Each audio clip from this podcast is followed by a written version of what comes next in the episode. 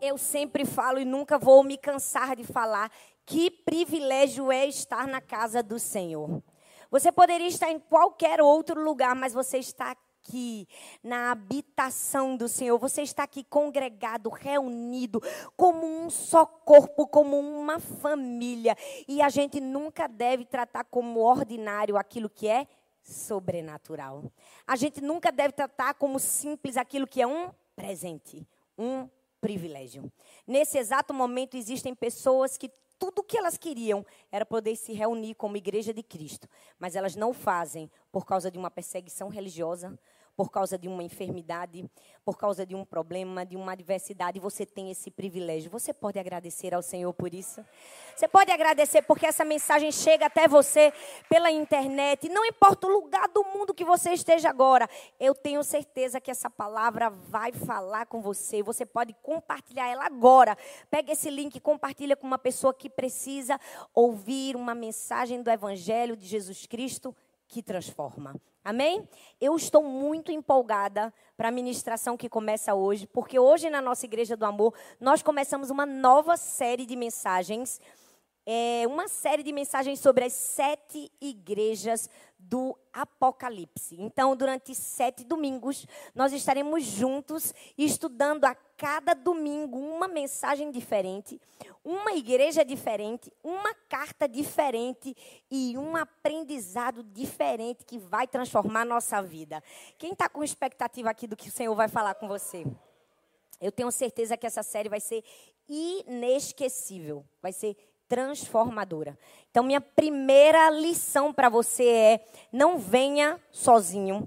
Traga uma pessoa que precisa de Jesus e depois traga um bloquinho, uma caneta, um bloco de notas no seu celular. Eu não sei o que você vai usar, se você é do tempo antigo que ainda escreve com a caneta, se você vai escrever no seu tablet, no seu celular, mas anota, porque hoje você vai ser inundado pelo conhecimento bíblico prático, mas que transforma a sua vida. Hoje nós vamos falar de um livro maravilhoso da palavra de Deus. Um livro que, na verdade, é uma carta. Um livro que, na verdade, não somente é uma carta, é a maior carta do Novo Testamento o livro de Apocalipse. Muitos cristãos, infelizmente, correm desse livro. Às vezes negligenciam esse livro porque têm medo do livro. O livro de Apocalipse é um livro profético, mas nós vamos aprender hoje com o livro de Apocalipse, com as cartas é, de João. Nós vamos aprender lições preciosas e eu tenho certeza que você vai mudar de perspectiva. Tenho certeza que aquele temor, aquele medo que, que existia no seu coração vai dar lugar a uma fome, a uma sede, por aprender cada vez mais e mais e mais. Esse livro foi escrito por João, ele estava exilado na ilha de Patmos. E ele estava lá porque havia uma grande perseguição contra a igreja de Jesus Cristo. E era uma perseguição diferente da perseguição que a gente vive nos dias de hoje. Hoje a gente vive mais uma perseguição é, cibernética, se eu posso falar assim. Né, pelo menos aqui nessa nação. Né, a gente sabe que em outras nações existe uma perseguição viva. Mas, naquele tempo, era uma perseguição tão terrível que eles chegavam a colocar cristãos em água fervente. Os cristãos eram entregues a serem comidos por leões. E diante de tanta perseguição, um homem chamado Domiciano, no Império Romano, aumentou, né, acirrou essa perseguição, quando ele fez um decreto de que toda pessoa que fosse ao templo adorar a Deus, antes de adorar a Deus, ele deveria dizer e adorar César como um, um Deus. Claramente, dando essa determinação, um cristão verdadeiro não aceitaria colocar César como Deus e seria perseguido. Foi exatamente isso que aconteceu com João. E por rejeitar falar César ser Deus, João foi exilado, foi mandado embora de Roma e foi para uma ilha chamada Patmos. Lá ele escreve a carta que nós vamos ler hoje, o texto que nós vamos ler hoje e o que nós vamos estudar durante os próximos sete domingos. Apocalipse capítulo 1, se você tem sua Bíblia aí, por favor, abra ela. Apocalipse capítulo 1, do verso 1 ao verso 3, nós vamos ler os primeiros três versículos do Apocalipse, para que você tenha um panorama geral, para que você tenha uma introdução do que a gente vai ensinar aqui. Diz assim a palavra do Senhor: Revelação de Jesus Cristo, a qual lhe deu, para mostrar aos seus servos as coisas que brevemente devem acontecer. E pelo seu anjo as enviou e as notificou a João, seu servo o qual testificou da palavra de Deus e do testemunho de Jesus Cristo e de tudo que tem visto. Bem-aventurado aquele que lê e os que ouvem a palavra dessa profecia e guardam as coisas que nela estão escritas, porque o tempo está próximo. Presta atenção. A primeira coisa que João fala nos três primeiros versículos de Apocalipse é: esse não é um livro que fala sobre um personagem bíblico, esse não é um livro de uma narrativa bíblica, esse é um livro profético, que fala de coisas que ainda haveriam de acontecer. Mas tem algo muito interessante que eu quero compartilhar comigo, com você. Esse é um livro que logo no começo já dá uma promessa para quem lê. Ele diz assim: a pessoa que lê e que guardar as palavras desse livro, ela será o quê? Bem-aventurada, abençoada. Então, se você até hoje, todas as vezes que lia a Bíblia, lia, lia, lia, quando chegava em Apocalipse, dizia, eu vou voltar para Gênesis. E pulava, você está perdendo uma excelente oportunidade de ser abençoado. Porque o livro de Apocalipse é o único que no começo há uma promessa. Se você ler, você vai ser abençoado. Tá vendo? Quantos aqui já leram o livro de Apocalipse? Com certeza, levanta a mão. Pronto, glória a Deus. Se você ainda não leu, você vai ler para você ser bem-aventurado. E hoje nós vamos falar sobre as primeiras mensagens feitas às sete igrejas do Apocalipse. Essas mensagens trazem para a gente muito encorajamento, muita correção, muita direção. E eu não sei se você sabe, essa foi uma carta escrita para ser lida em voz alta. Assim como algumas cartas paulinas também eram escritas para serem lidas em voz alta, essa é uma das cartas que era enviada para a igreja e alguém ficava responsável de ler para toda a congregação em voz alta. Foi assim com essa carta que nós vamos estudar hoje. E o apóstolo João escreveu ela com um objetivo: ensinar as pessoas sobre quem era Deus.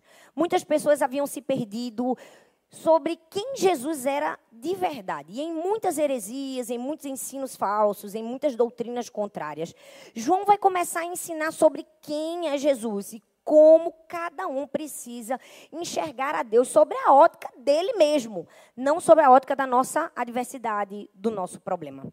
Porque às vezes a gente usa o nosso contexto e as coisas que a gente está inserido e a gente tem uma tendência de olhar para Deus sobre a ótica do nosso problema. Mas João vai nos dar uma descrição poderosa. Apocalipse capítulo 1, do verso 12 ao 18 diz assim: Voltei-me para ver quem falava comigo, e voltando-me, vi sete candelabros de ouro, e entre os candelabros alguém semelhante a um filho de um homem, com uma veste que chegava a seus pés e um cinturão de ouro ao redor do seu peito. Sua cabeça e seus cabelos eram brancos como a lã, tão brancos como a neve, e os seus olhos eram como chamas de fogo. Seus pés eram como um bronze numa fornalha ardente, a sua voz como um som de muitas águas. Tinha em sua mão direita sete estrelas e da sua boca saía uma espada afiada de dois gumes. Sua face era como o sol quando, quando brilha em todo o seu fulgor. Quando vi, caí aos seus pés como morto. Então ele colocou a sua mão direita sobre mim e disse: Não tenha medo, eu sou o primeiro e o último. Sou eu aquele que vive. Estive morto, mas agora vivo para todo sempre. E tenho as chaves da morte do Hades. Quando João dá essa descrição de Jesus, qualquer outra descrição se torna morta, porque essa é uma das descrições mais vívidas a respeito de Jesus. É uma descrição poderosa. Warren Wisby, que é um grande comentarista né, das Escrituras, ele disse assim: ó, desde o início do livro do Apocalipse, Jesus apresentou-se a seu povo em majestade e glória. E o que a igreja necessita hoje é de uma clara percepção de Cristo e de sua glória. Uau! Essa é a introdução do livro de Apocalipse. O livro que é uma carta, uma carta que era para ser lida para todos em voz alta, uma carta profética. Mas hoje nós vamos estudar a primeira, a primeira mensagem, a primeira igreja, a igreja de Éfeso. Fala comigo, Éfeso. A igreja de Éfeso era uma das igrejas é, mais proeminentes, se eu posso assim dizer.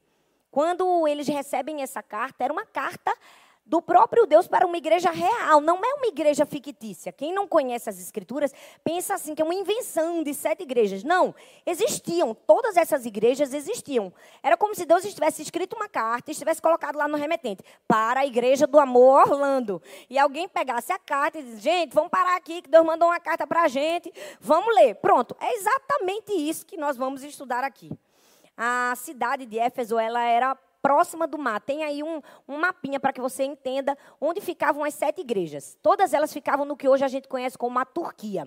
Você está vendo que elas estão bem próximas? E a cidade de Éfeso, ela ficava bem pertinho do mar. Logo, ela era muito influente e uma das maiores cidades da Ásia Menor. Por quê? Porque quando era próximo do mar, era próximo do porto, se passava por ali mercadorias, pessoas.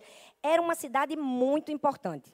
Mas ela era chamada de a feira das vaidades do mundo antigo. Era uma cidade grande, tinha uma estimativa de 200 mil habitantes, o que era muito para aquela época. E aí, uma carta é escrita para a cidade de Éfeso. E a gente vai ler essa carta. Apocalipse, capítulo 2, do verso 1 ao verso 7, diz assim: Ao anjo da igreja em Éfeso, escreva: essas são as palavras daquele que tem as sete estrelas em sua mão direita e anda entre os sete candelabros de ouro. Conheço as suas obras e o seu trabalho árduo e a sua perseverança. Sei que você não pode tolerar homens maus e que pôs à prova os que dizem ser apóstolos, mas não são. E descobriu que eles eram impostores. Você tem perseverado e suportado sofrimentos por causa do meu nome e não tem desfalecido. Contra você, porém, tenho isso. Você abandonou o seu primeiro amor. Lembre-se de onde caiu arrependa-se e pratique as obras que praticava no início. Se não se arrepender, virei até você e tirarei o seu candelabro do lugar. Mas há uma coisa a seu favor. Você odeia as práticas dos nicolaítas, como eu também as odeio. Aquele que tem ouvidos, ouça o que o Espírito diz às igrejas. Ao vencedor, darei o direito de comer da árvore da vida que está no paraíso de Deus.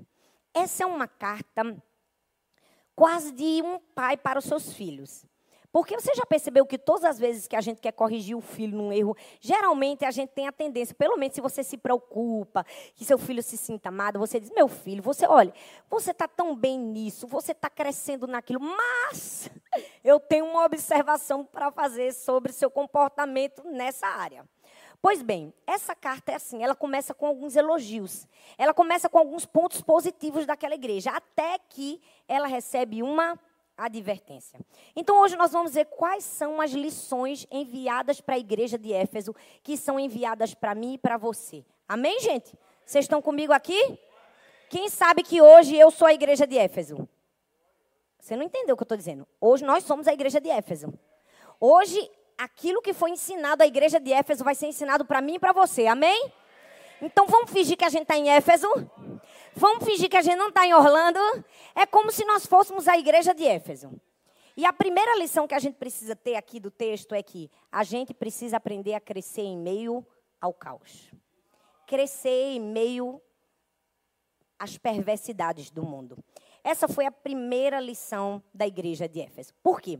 Porque Éfeso, como eu falei para vocês, era uma cidade extremamente idólatra, uma cidade extremamente imoral.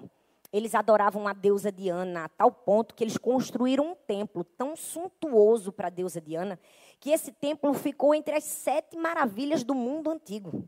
Nesse templo, infelizmente, existiam muitas sacerdotisas que eram prostitutas dentro do templo que praticavam toda sorte de imoralidades, de perversidade, de tudo que você imaginar de mal existia naquela época. Uma cidade cheia, poluída pela promiscuidade. Mas ao mesmo tempo que existia muita imoralidade, o texto diz que a igreja crescia. A igreja avançava, que o evangelho de Cristo Jesus e a notícia sobre Jesus, assim, ó, corria feito pólvora. Corria por quê? Por causa da igreja de Éfeso. Por quê? Porque ela era uma igreja que, a, a, a despeito de toda aquela pressão e de toda aquela perseguição, escolheu servir a Jesus. Era uma igreja que tinha um trabalho árduo. Eu não sei se você já reparou, mas quando a gente está vivendo tempos difíceis, tempos de pressões, a gente tem uma tendência a clamar a Deus com mais intensidade. É verdade ou não é?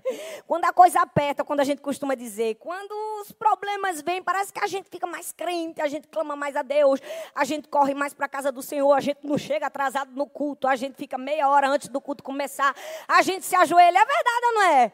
Eu não estou dizendo que os problemas são Deus que estão mandando na nossa vida e que as tempestades é Deus querendo que a gente ore. Não, eu só estou dizendo que Deus se utiliza de momentos de pressão para nos levar para mais perto da sua glória. E eu realmente acredito que todas aquelas pressões que a igreja de Éfeso sofria, o medo iminente de ser perseguido, de ser queimado vivo, de ser comido por leões, fez eles terem ainda mais fogo, terem ainda mais paixão, terem ainda mais ousadia, terem ainda mais coragem. A Bíblia está repleta de histórias, de pessoas que, diante de um desejo ardente, foram, foram além. Eu lembro da história da mulher Ciro Fenícia. Jesus deu uma aparente negativa para ela. Foi ou não foi? Ela estava ali buscando a cura da filha. Jesus assim, olha, eu não posso tirar o pão dos filhos e dar os cachorrinhos. Ela disse, não, mas eu só saio daqui. Porque o nível de desespero dela era tão grande que não fez ela desistir até que ela saísse de lá com a cura. Talvez a gente não sabe aproveitar as pressões, as dificuldades e os problemas da vida da maneira que deveria. Ao invés da gente ficar reclamando, murmurando, chorando e pensando que tudo acabou, aí que a gente tem que usar isso como uma mola propulsora para dizer, nós vamos avançar. Quando o mundo está de mal a pior, a igreja segue crescendo. Por quê? Porque a igreja é como um lodo, é como um lírio no meio do lodo, ela cresce no meio de uma geração corrupta, no meio de uma geração perversa. Eu não estou nem aí se a gente está no pior momento político, se a gente está no pior momento de criar um filho, se a ideologia do mundo diz tudo o contrário, eu vou continuar crescendo porque eu estou firmada em Cristo Jesus. Eu sou uma igreja que avança em meio ao caos. Eu sou uma igreja que cresço no meio da adversidade. Era isso que estava acontecendo entre os efésios. Eles eram uma igreja que avançavam. Apocalipse capítulo 2, versículo 2, a parte A diz assim: Conheço as tuas obras, o seu trabalho árduo e a sua perseverança. Gente, que coisa linda. Esse texto nos mostra que essa é uma igreja que não parou de trabalhar. Todo mundo estava perseguindo, mas eles estavam trabalhando. Jesus está aqui elogiando toda aquela energia. O trabalho que eles estavam realizando. Era como se Jesus estivesse dizendo assim: muito bem, vocês estão indo muito bem. Eu conheço, eu estou vendo seu trabalho árduo, sua perseverança. A palavra obras, quando ele diz assim, conheço as tuas obras, no grego é copos, que descreve um trabalho que nos faz suar. Um trabalho tão duro que nos deixa exaustos. Presta atenção, quando Jesus olha para essa igreja e diz assim: Conheço as tuas obras, ele não está dizendo assim: Conheça aquele seu trabalho meia-boca que você faz para mim.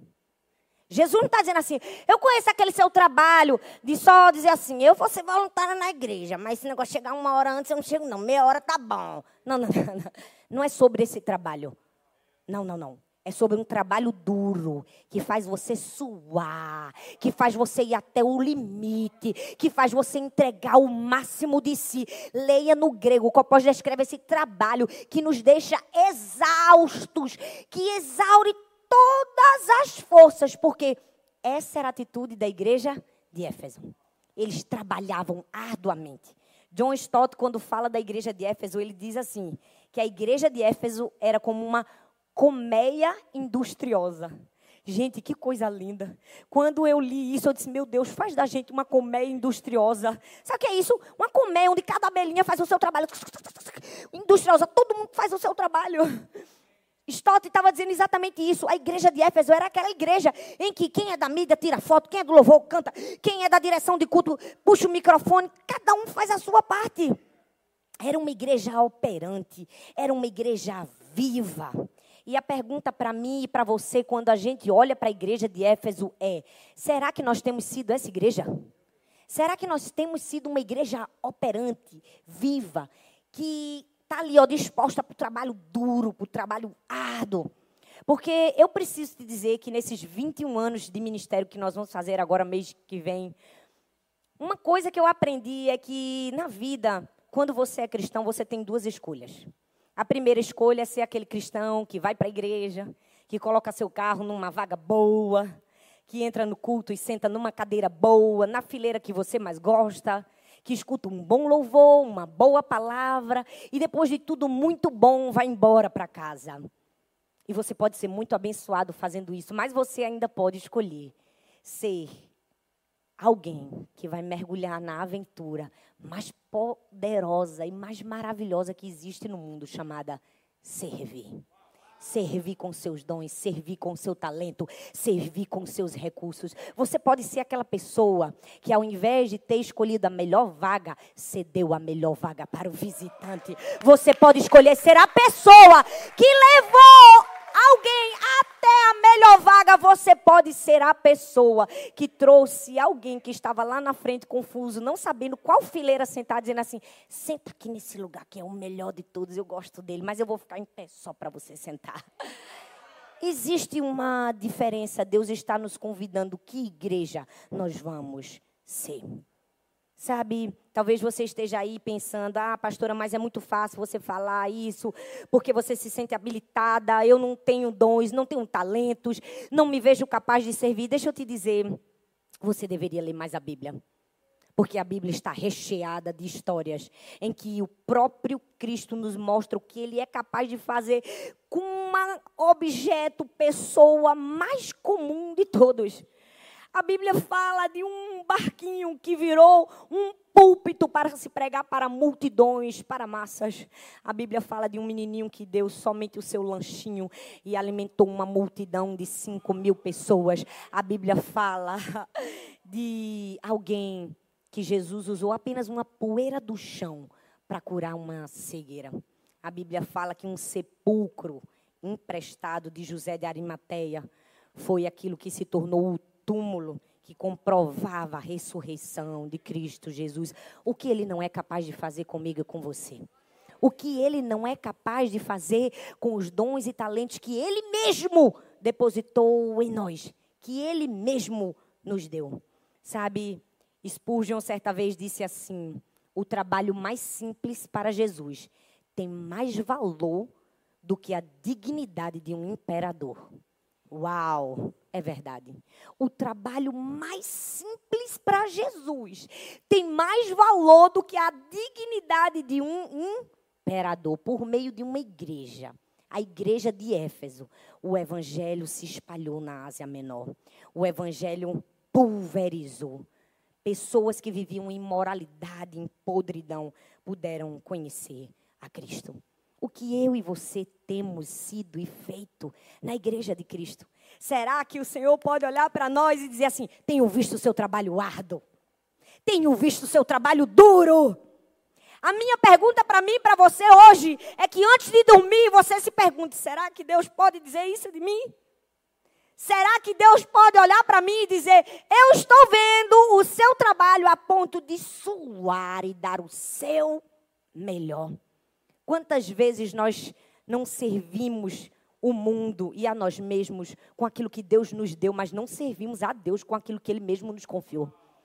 Quantas vezes Deus nos deu um talento, você é um fotógrafo, uma fotógrafa, e você usa um talento que Deus te deu para ganhar dinheiro, recursos, sustentar sua casa, sua família, para ajudar um amigo que às vezes vai casar e não tem condições, mas na igreja você senta porque você diz já trabalhei a semana toda, domingo eu quero sentar. A pergunta de Deus para mim e para você hoje é: o que nós temos oferecido para Deus? Será que Ele pode olhar para a gente e dizer assim: eu estou vendo seu esforço duro? Deixa eu te dizer: tudo que temos e tudo que somos é para Deus, deve existir por meio dele e para Ele. Olha, você não veio para uma igreja que você vai ser massageado no seu ego. Desculpa, o endereço é errado, o nome é do amor, é porque a gente ama e beija e abraça. Mas o evangelho a gente fala a verdade aqui, ó. Aqui, ó, se pregar a palavra. Ah, a gente não está preocupado. Ah, nunca mais ela vem. Pois bem, se a, a verdade doeu tanto em você, a ponto de você não vir, quem perde é você. É verdade ou não é? Porque tem gente que é assim, ela quer ler uma parte da Bíblia, ela não quer ler toda a Bíblia. É aquela pessoa que tem medo do livro de Apocalipse, tem medo do livro de Malaquias, né? Ela só lê Salmos, ela só lê Provérbios, né? Tudo que nós temos é do Senhor. Não adianta, olha, me perdoa te dizer, mas eu estou aqui para pregar a verdade. Não adianta você vir para a igreja de Cristo, você ser salvo, você ser batizado, você frequentar uma igreja, você diz, eu sou um ofertante generoso. Você pode dar uma oferta de um milhão de reais. Se você não é fiel, não adianta de nada ser generoso. Se você não obedece e cumpre um mandamento bíblico chamado dízimo, não adianta de nada a sua oferta, porque a Bíblia diz: trazei todos os dízimos à casa do tesouro para que haja mantimento na minha casa. E provai-me nisso, diz o Senhor, se eu não vos abrir as janelas dos céus e não derramar sobre vós bênção sem medida. O texto, não sou estou não. Com maldições sois amaldiçoados, vós, a nação toda, vós que a mim me roubais e perguntais: em que te roubamos? Nos dízimos e nas ofertas alçadas. Hoje tem gente que quer ser crente, mas ele quer ser um crente pela metade. Eu só leio essa parte aqui da Bíblia. A que me convém, a que tem as promessas e as bênçãos. Mas aquela que Deus manda eu fazer o que mexe comigo, eu não vou, não. A igreja de Éfeso é um exemplo para mim e para você, de uma igreja operosa. Eu vi uma frase que mexeu comigo. Acho que de todas nessa ministração, essa foi a mais forte. Que dizia assim: ó, o ministério que nada custa, nada realiza. É o nível do nosso amor ao Senhor, é dito na forma como nós lidamos com as coisas de Deus. Ah, não adianta de nada, gente, a gente levantar as mãos, Senhor, te amo, te adoro. Deixa queimar, liga o som, liga o carro, ama as músicas, fala que ama. Mas se nas nossas atitudes a gente não mostra que é uma igreja operosa, que é uma igreja que trabalha duro, que obedece a palavra. O Senhor estava aqui muito bem, igreja de Éfeso. Vocês são essa igreja. E mais, ele diz assim: vocês são uma igreja que sofrem com paciência. O texto continua e no versículo 3 diz assim: Você tem perseverado e suportado sofrimentos por causa do meu nome e não tem desfalecido. Vou ensinar isso aqui para você. Uma outra versão a versão Almeida corrigida e fiel, traz esse versículo como de perseverar como paciência. Diz assim: "E sofrestes e tem paciências, paciência, e trabalhaste pelo meu nome e não te cansaste."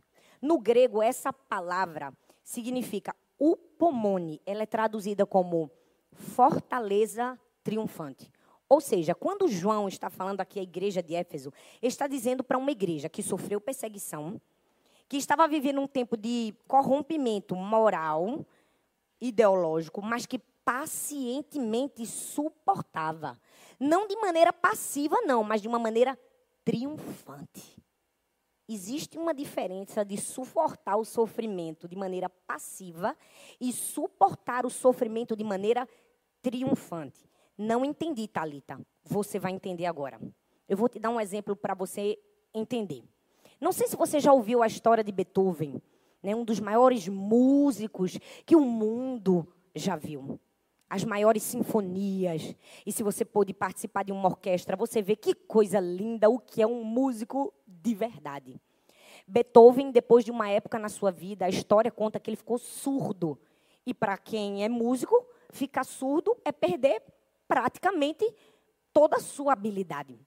Por causa da sua surdez, ele ficou em depressão. E ele chegou ao ponto de desejar a morte. Até que ele decide suplantar todo aquele sofrimento. E a história conta que ele escreveu uma carta para os amigos e disse assim: Eu resolvi agarrar o destino pela garganta. E ele volta aos palcos, volta a orquestrar e volta a comandar surdo. Surdo. E a história conta que num desses espetáculos grandiosos, ele estava de costas para a plateia, claro, como né, um maestro, e uma assistente precisou chamá-lo para virar-se para trás e ver com seus próprios olhos a multidão que o ovacionava de pé, mas ele não podia ouvir. Alguém que escolheu o upomone, esperar, sofrer como uma fortaleza triunfante. Qual é o upomone que você precisa demonstrar hoje? Qual é o problema que você precisa suportar de maneira triunfante? Como uma fortaleza triunfante. João estava dizendo: parabéns, igreja de Éfeso. Vocês são uma igreja operosa, vocês são uma igreja que tem suportado o sofrimento. E com certeza não era qualquer sofrimento, não. Porque para se viver numa época onde queimava cristãos, onde ferviam a carne de cristãos e jogavam no leão, era, era perseguição de verdade. Não é aí, não, que a gente finge ter, não. Nada disso. Eu estava dizendo parabéns para vocês. Vocês perseveraram. Era uma igreja que sabia crescer em meio ao caos. Diga assim: eu vou crescer em meio ao caos. Não, não, não, não, não. Vocês nem estão parecendo a igreja de Éfeso. Eu falei que hoje a gente era a igreja de Éfeso, gente. Pelo amor de Deus, diga comigo: eu vou crescer em meio ao caos. Essa é a primeira lição do texto. Crescer em meio ao caos. Crescer apesar de crescer em meio a adversidades. Eu vou trabalhar duro, ó, suar até onde eu posso. Eu serei uma fortaleza triunfante. Mas não é somente crescer em meio ao caos. O texto diz que eles eram fiéis à palavra de Deus, ou seja, eu preciso permanecer fiel à palavra de Deus. Apocalipse capítulo 2, do verso 2 ao verso 6 diz assim: Sei que você não pode tolerar homens maus e que pôs à prova os que dizem ser apóstolos, mas não são e descobriu que eles eram impostores. Há uma coisa a seu favor: você odeia a prática dos nicolaítas, como eu também odeio. O que é que o Senhor estava dizendo aqui através de João para a igreja de Éfeso? Vocês são fiéis à palavra de Deus. Presta atenção que é muito sério o que eu vou dizer para você. Essa era uma igreja que era fiel à sã doutrina. Para ser fiel a algo, é preciso conhecer. Eles eram fiéis à palavra de Deus porque eles conheciam a palavra de Deus. Mesmo cercado por perseguição, heresia, idolatria, essa igreja permaneceu fiel às escrituras. Porque existiam toda sorte de mentiras e de heresias que se levantaram naquela época. Não é só hoje em dia não que a gente vê essa loucura não, minha gente. Não é só hoje em dia não. Desde aquele tempo já existia. Aqui, quando ele fala dos nicolaítas, os nicolaítas é, eram um povo que praticava o nicolaísmo, uma heresia contra a igreja primitiva. Essa heresia era praticamente assim: não, que nada, esse evangelho aí é muito carrasco. A gente pode fazer uma coisa mais liberal. Sabe aquele evangelho do pode tudo? Não, que nada, sem proibições, sem maiores exigências. Desse jeito a gente vai terminar perdendo as pessoas, né? Não vamos deixar. Os nicolaítas, eles incentivavam os cristãos a comerem carne sacrificada a ídolos o que era expressamente proibido. Eles diziam assim: ah, não, relação sexual fora do casamento pode também. É aquela galera do pode tudo. Não, não, vem, vem do jeito que você tá, fica aí, Deus está vendo o seu coração, Deus te ama. Deus te ama também, filha, mas Deus é justiça também. Os nicolaítas eram aquele povo que se utilizavam da graça como uma licença para pecar. E aí, João diz assim: parabéns para vocês. Eu estou orgulhoso de vocês, igreja de Éfeso. Por quê? Porque vocês não cederam à tentação dos Nicolaitas. Hoje em dia, muita gente entra na igreja e me perdoa ser duro, porque hoje é uma lapada, mas Deus dá com força quando Ele ama. É verdade ou não é? Muita gente entra na igreja que ela quer uma experiência, mas ela não quer uma transformação genuína. Quando você entrar na igreja, você tem que ter um encontro com Deus para você ter uma transformação genuína. Aqui não é uma experiência. Experiência, aí você no mundo tem várias. O show, a pessoa prepara tudo para você ter uma experiência. Aqui não. Aqui a gente prepara tudo para você ter uma transformação de vida. Para você ter um encontro com alguém que pode arrancar da sua vida tudo que precisa sair. Porque, na verdade, ninguém vive de experiência. A gente só vive de transformação. É por isso que o um encontro verdadeiro com Cristo provoca essa transformação. Mas para isso você vai precisar dizer não às mentiras. Porque deixa eu te dizer, gente para afagar seu ego, colocar a conversinha no seu ouvido, vai ter sempre. Que nada, ó. Esse pastor aí, menina, esse é muito radical. Eu me lembro que eu tive uma ovelha que a gente ganhou ela para Jesus, não foi Arthur, vai se lembrar. E ele era muito querido, a gente ganhou ele para Jesus com muita sabedoria, porque ele era bem tendencioso para ir para o mundo. E toda vez que ele se converteu, toda vez que ele chegava junto da gente, perguntava: a gente pode fazer isso? Que a gente instruía na, na palavra, ele fazia: ah, pastor, o senhor é muito radi. Ele dizia: o senhor é muito radi, radi de radical. A gente é, a gente é radi mesmo. A gente é radical na palavra. Deixa eu te dizer uma coisa. Você precisa ter um encontro com Deus para entender que pecado é pecado.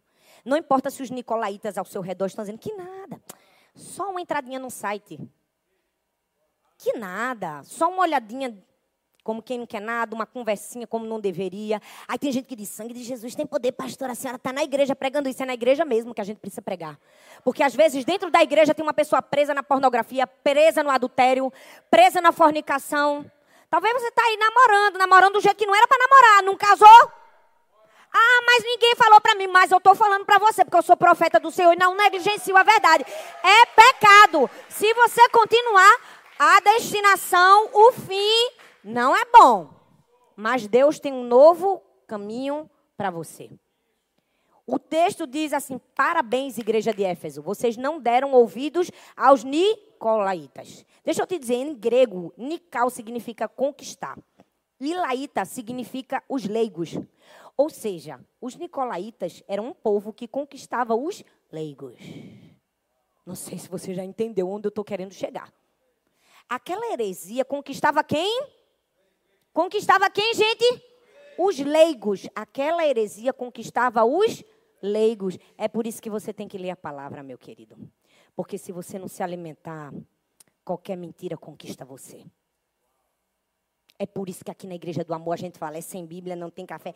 Esse povo é radical. De manhã, quantas vezes eu já vi várias pessoas dizendo, três crianças depois são as minhas crianças. Eu queria elas assim, de maneira radical, porque o Irlã me manda explodir gente, eu não vou ensinar minha filha a ter, deixar de ter preguiça e ler a Bíblia que transforma a vida dela. É verdade ou não é? Tem que amar aqui, ó, as escrituras. Tem que ter prazer na lei do Senhor. Tem que ter prazer em meditar. Tem que ter prazer em conhecer. Tem que dizer, fala comigo, Jesus. Mas fala comigo para me transformar, Jesus. Tem que ler o Salmo 119. Tem que, tem que perceber, ó, se tua lei não fosse o meu prazer, o sofrimento já tinha me destruído. Quantos aqui podem dizer assim? Se eu não conhecesse as escrituras, eu já estava destruído. Porque a nossa inclinação é para o mal. É perversa. Vamos falar a verdade. Tem gente que faz umas coisas erradas com a gente, que a vontade que a gente tem é de quê? Vai dizer que está tão bonzinho. Ah, eu tenho uma vontade de dar um abraço. Não, não, não, não. Tem gente que não mata porque é crente. É ou não é? Minha gente, uma vez eu fui para a igreja e teve um, um rapaz que chegou para mim e fez assim: Pastor, ore aqui por mim. Porque lá em Paulista, quando a gente começou, a gente ganhou muito traficante para Jesus. Muita gente assim, bem abençoada. E aí ele disse assim, pastor, ora aqui por mim, bota a mão aqui na minha cabeça, pastora.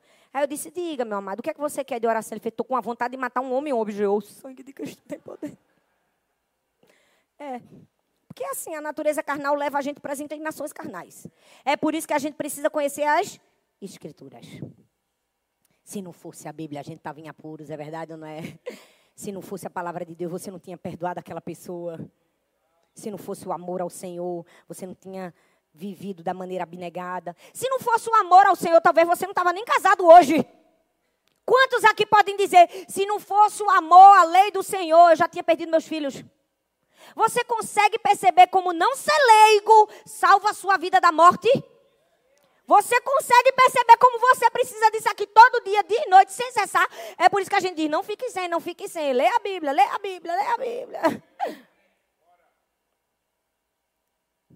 Ah, gente, a igreja de Éfeso era uma igreja que permaneceu fiel à palavra de Deus. Podiam falar qualquer mentira, eu estou firmado na palavra de Deus. Aqui, ó, se você não quiser ouvir a verdade, quiser viver vida de fornicação, de adultério, pode ir para outro lugar. Que aqui a gente vai falar que pecado é pecado, a gente dá nome ao pecado. Mas a gente te ajuda a vencer. Pastor, eu quero vencer. Fica aqui que a gente está no melhor lugar para vencer. Aqui você vai ser amado, vai ser abraçado, você, você vai ser acolhido. Aqui a gente vai orar por você. Aqui a gente vai te ajudar. Que aqui a gente é uma família. Terceira lição: a igreja de Éfeso precisava aprender algo. Apesar de ser fiel à palavra, apesar de ser operante, crescer em meu caos, ela abandonou o primeiro amor. Apocalipse capítulo 4, versículo, capítulo 2, versículo 4 diz assim: Contra você, porém, tenho isso. Você abandonou o seu primeiro amor. Depois de parabenizar os Efésios, depois de celebrar cada vitória daquela igreja, Jesus vem com uma correção. É, gente, é assim. Jesus impulsiona, encoraja, mas ele sempre fala a verdade. Você deve concordar comigo que ser corrigido nem sempre é muito agradável, mas é necessário. Hoje mesmo é uma daquelas mensagens que desce assim, ó, na sua garganta, né? Eita, que a pastora hoje está inspirada. Estou mesmo. Eu estou inspirada na palavra de Deus. Nem sempre é muito agradável, mas é sempre necessário. Deixa eu te dizer, todos nós precisamos ouvir a verdade do Evangelho de Cristo a nosso respeito. É para nos libertar da morte. Eu vou dar um exemplo para você. Vamos dizer que você é um alpinista. Um alpinista sobe no meio da montanha e fica lá muito exausto, cansado. E o, o excesso do frio começa a deixar o alpinista sonolento, tendencioso a desfalecer.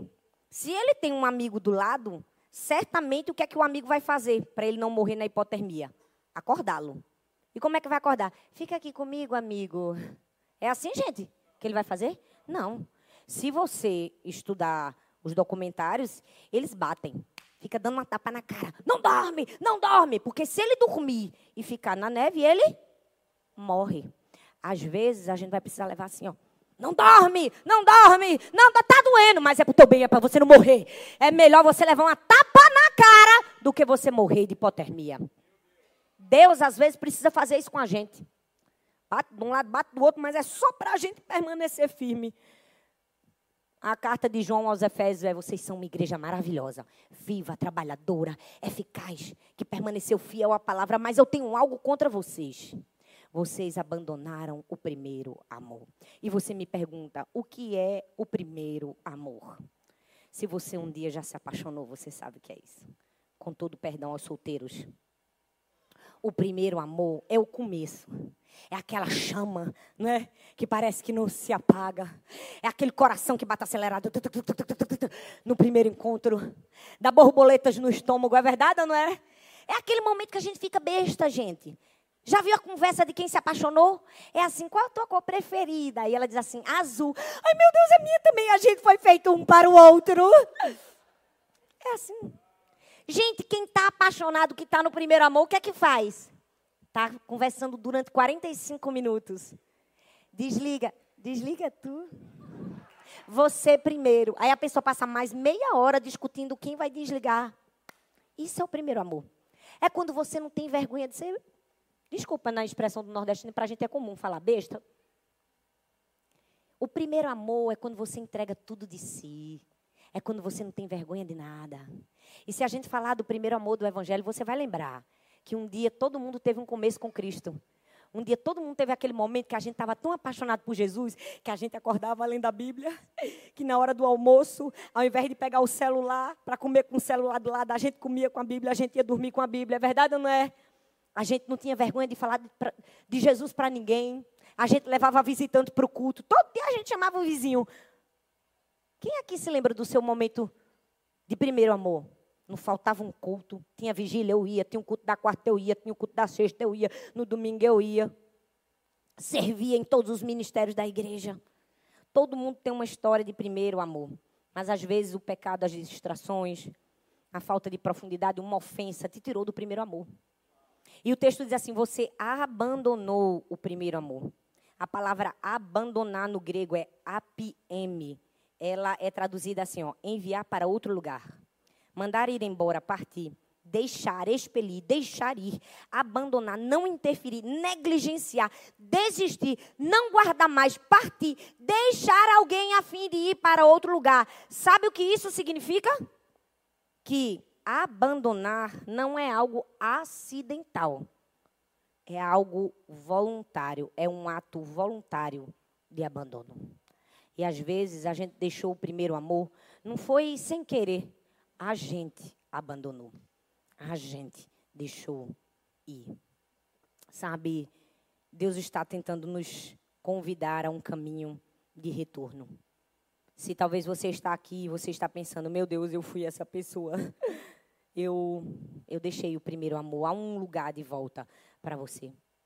Porque o primeiro amor não é simplesmente você deixar de fazer algo. Perceba que eu comecei falando que a igreja de Éfeso era uma igreja operosa. Era uma igreja que trabalhava. Era uma igreja que servia, mas abandonou o primeiro amor. Sim, porque uma coisa não tem a ver com outra. Tem gente que serve. Serve por desencargo de consciência. Serve por medo. E serve. Mas a gente precisa servir pela motivação adequada, amor. A gente não pode abandonar o primeiro amor. 1 Coríntios capítulo 13, versículo do 1 ao 3 diz assim ainda: que eu fale a língua dos homens e dos anjos, se eu não tiver amor, serei como um sino que ressoa ou como um prato que retine. Ainda que eu tenha o dom de profecia e saiba todos os mistérios e todo o conhecimento e tenha uma fé capaz de mover montanhas, se eu não tiver amor, nada serei. Ainda que eu dê aos pobres tudo que eu possuo e entregue o meu corpo para ser queimado, se eu não tiver amor, nada disso me valerá. Paulo está dizendo: eu posso saber falar, eu posso saber pregar, eu posso ter o dom da profecia. Eu posso ter conhecimento, eu posso ter ciência, eu posso até trabalhar com compaixão para os pobres, eu posso servir, mas se eu não tiver amor genuíno por Deus, nada disso será válido.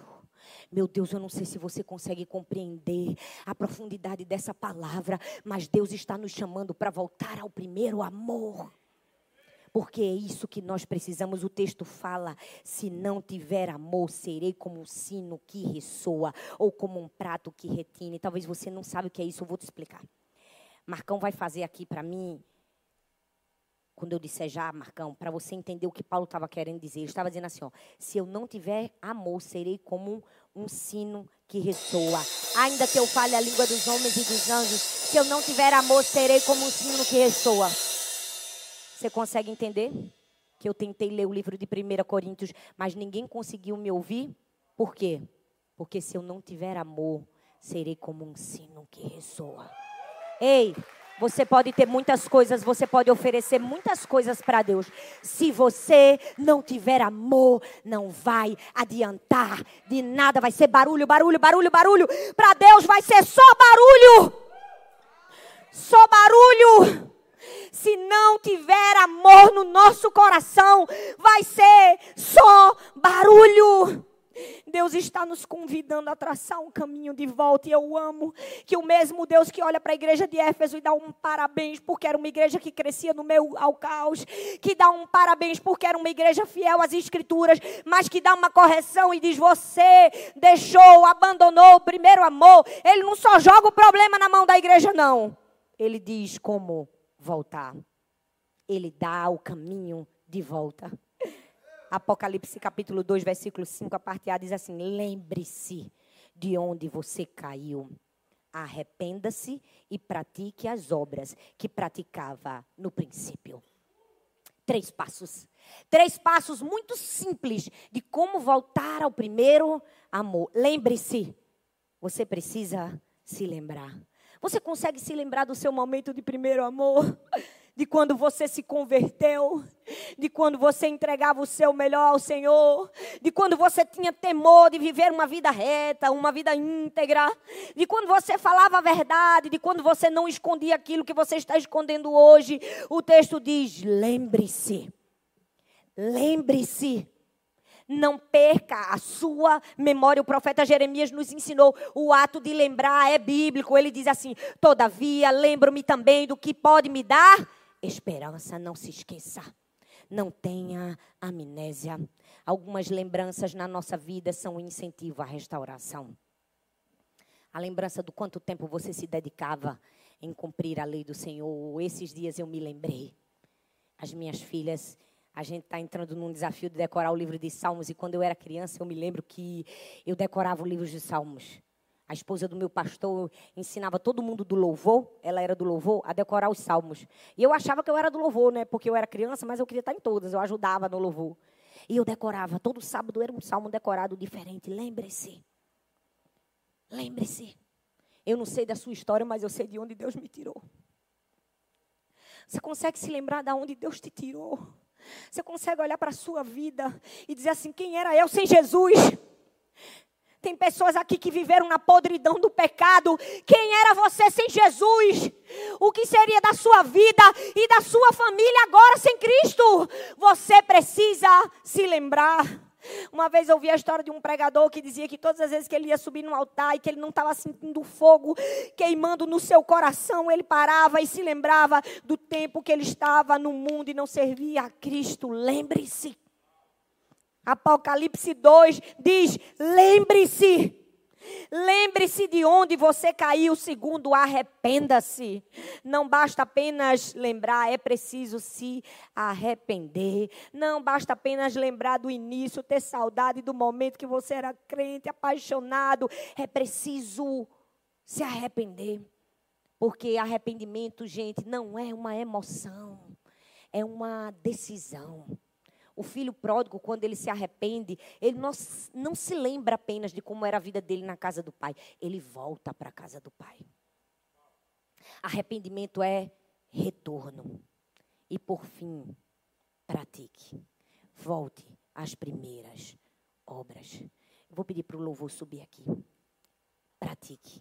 Volte às primeiras obras. É tempo de voltar para Jesus. É tempo de se voltar para Cristo ele diz assim: lembre-se, arrependa-se e pratique. Mas antes, antes de você ir embora, eu preciso dar o desfecho final dessa carta. E esse desfecho final é muito importante. Preste atenção. Apocalipse capítulo 2, versículo 5 diz assim: Se não se arrepender, virei a você e tirarei o seu candelabro do lugar. Você entende o que é isso?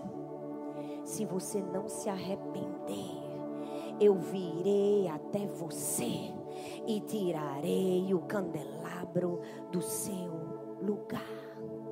O candelabro era aquilo que dava luz. Não existe igreja sem luz. Não existe cristão sem luz. Eu não posso existir sem luz. Você não pode existir sem luz. A igreja que tinha deixado de brilhar por Cristo. A igreja que deixa de brilhar por Cristo perde a razão da sua existência. Só existe vida relevante em Cristo Jesus quando a gente faz o caminho de retorno o caminho de voltar ao primeiro você pode ficar em pé no seu lugar. Eu não sei o que foi que tirou você do caminho. Eu não sei o que foi que te levou para longe do primeiro amor. Fique em pé no seu lugar. Ah, não deixe que nada atrapalhe essa atmosfera celestial. Essa presença tão gostosa do Espírito Santo aqui.